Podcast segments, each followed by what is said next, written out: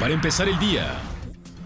A una semana de terminar este 2019, el Congreso de Chiapas aún no cuenta con la propuesta del paquete fiscal 2020, que tendrá que analizar y en su caso aprobar, aunque no habrá ningún impuesto para el año venidero, resaltó el presidente de la Comisión de Hacienda en el recinto legislativo, Emilio Salazar Farías. Al menos unas 600 investigaciones por delitos cibernéticos se han atendido a lo largo del año de la Policía Cibernética de la Secretaría de Seguridad y Protección Ciudadana, destacó Levi Francisco Pineda, encargado de esa área. Mencionó que las investigaciones son de diversos tipos y van desde la difusión de fotografías íntimas, acoso, discriminación, extorsiones, amenaza, fraudes, además de trata de personas, entre otros. Continúa presentándose el daño ambiental en el área de los humedales en San Cristóbal de las Casas, pese al constante llamado de organizaciones ambientalistas que han denunciado esta situación.